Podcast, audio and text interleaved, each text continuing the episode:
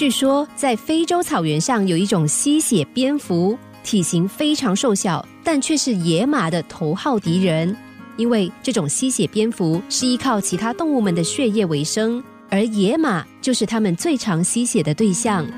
它们在攻击野马的时候，会紧紧地附在马腿上，并且敏锐地用锋利的牙齿把马腿刺破，然后开始吸取马血。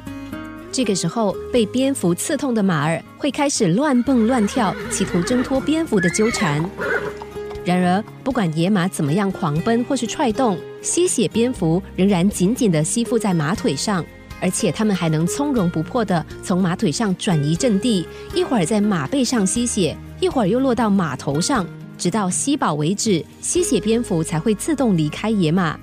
不过，就在蝙蝠吸饱了之后，野马也已经断气了。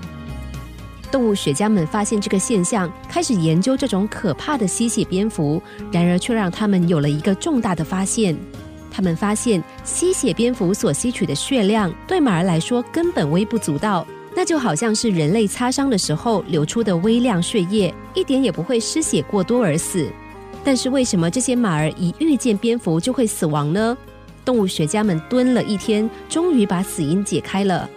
原来，当蝙蝠一附在马儿的身上时，野马就会开始狂奔，情绪也变得相当暴躁。他们在草地上疯狂地东奔西跑，还经常不小心撞上树腰或是误踩陷阱。除非蝙蝠离开身体，马儿才会平静下来。于是，在蝙蝠离开马身之前，马儿早就已经耗尽精力。即使身上只有一只小小的吸血蝙蝠，也会让它从此倒地不起。在人类世界中，不也如此吗？有人一遇到问题，即使是件鸡毛蒜皮的小事，不也可以让他抓狂而无法克服解决吗？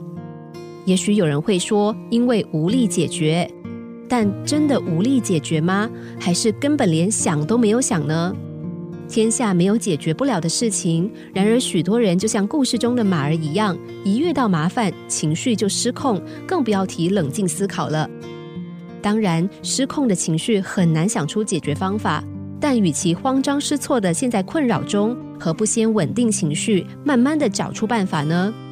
下一次蝙蝠再偷偷的吸附在你身上时，请先安定情绪，说不定你就能够想出让蝙蝠和自己和平共处、相互依存的方法。